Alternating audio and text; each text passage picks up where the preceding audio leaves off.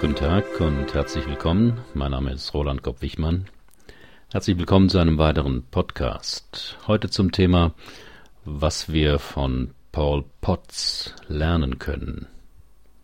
Wer ist Paul Potts? Sicherlich kennen Sie den Telekom-Spot mit dem Opernsänger, der in einem Schlagercasting Nessun Dorma zum ersten Mal gesungen hat und eine enorme Karriere seitdem gemacht hat.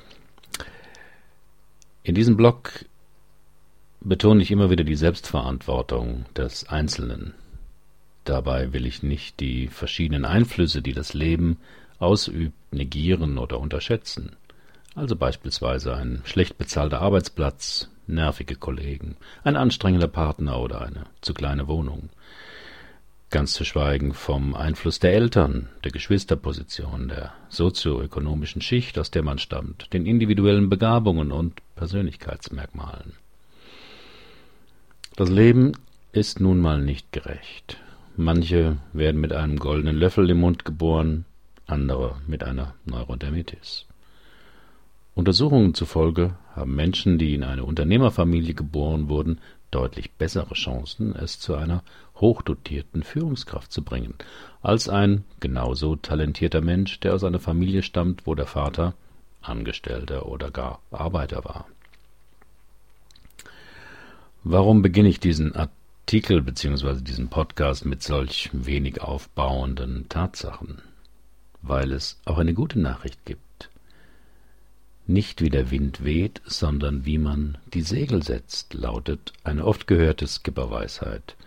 Also nicht wie etwas ist, die gegenwärtige Lage unserer Persönlichkeit, ein anderer Mensch, nicht das ist entscheidend, sondern wie wir damit umgehen. Die Umstände für ein bestimmtes Vorhaben mögen widrig sein, die eigene Persönlichkeit nicht gerade prädestiniert dazu.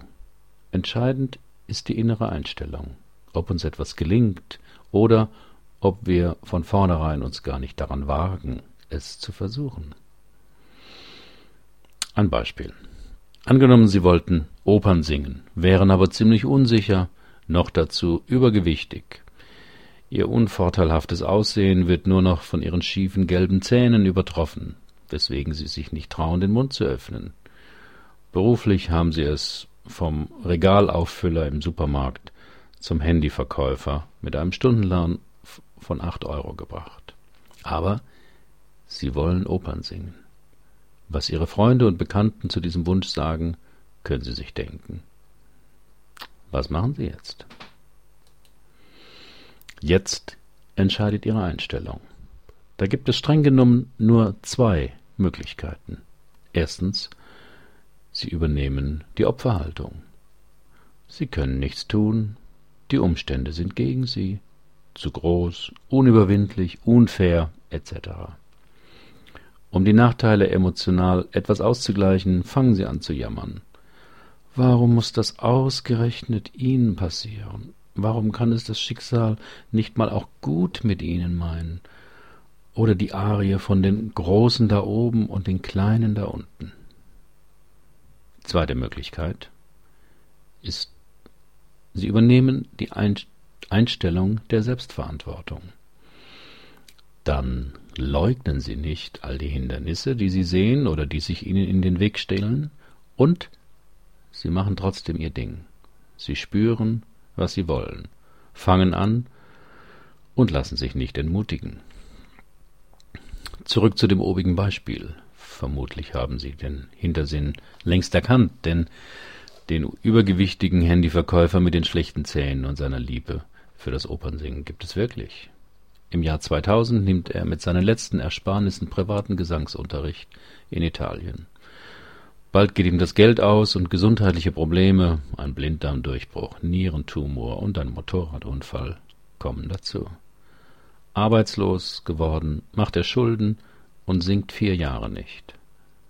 Dann meldet er sich bei einer TV-Talentshow an. Er gewinnt. Der Rest ist Geschichte. Das Video von Paul Potts bei YouTube wird mehr als 50 Millionen Mal angeklickt. Seine CD verkauft sich mehr als zwei Millionen Mal. Er singt vor der Queen und dem Premierminister und auf seiner Tournee vor mehr als 200.000 Menschen. In Deutschland ist er vor allem durch den TV-Spot der Telekom bekannt. Was können wir jetzt aus dieser Geschichte lernen? Ich sehe vor allem fünf Dinge. Erstens, folgen Sie Ihrer Vision. Dazu müssen Sie erstmal eine haben, also erschaffen. Eine Vision hängt eng mit Ihren tiefsten Bedürfnissen zusammen. Es ist überhaupt nichts Rationales, es ist vielmehr Ihre tiefe Leidenschaft, die Sie spüren und der Sie folgen wollen.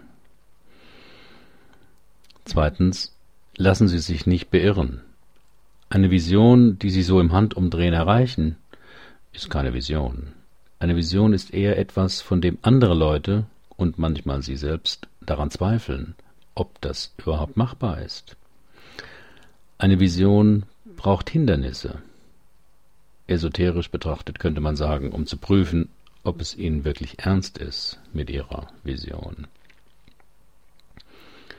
Drittens, Sie müssen handeln. Menschen mit der Opferhaltung handeln nicht, sondern erklären wortreich, warum es keinen Sinn hat, zu handeln. Doch mit der Haltung der Selbstverantwortung müssen sie handeln. Müssen sie handeln, auch wenn ihnen klar ist, dass sie scheitern könnten. Doch no risk, no fun. Viertens. Das Tun ist wichtiger als das Resultat. Opfer halten sich vom Handeln zurück, indem sie argumentieren, wer garantiert mir denn, dass ich mein Ziel auch erreiche? Niemand garantiert ihnen das. Doch bei der Vision geht es um das Tun, nicht um das Ergebnis. Also, der Weg ist das Ziel. Paul Potts wollte Oper singen. Er wollte nicht berühmt werden. Er wollte Oper singen. Und fünftens, sie werden kein anderer Mensch werden. Paul Potts ist immer noch keine Schönheit, auch wenn ihm jüngst jemand neue Zähne spendiert hat. Er wohnt immer noch in seinem winzigen Häuschen mit seiner etwas fülligen Ehefrau. Er ist kein anderer Mensch geworden, aber das Opernsingen und wohl auch der Erfolg damit haben ihm das befriedigende Gefühl gegeben, etwas wahrhaft Sinnvolles zu machen. Und das ist vielleicht das Einzige, das im Leben zählt. Das Gefühl, wirklich sein Ding zu machen.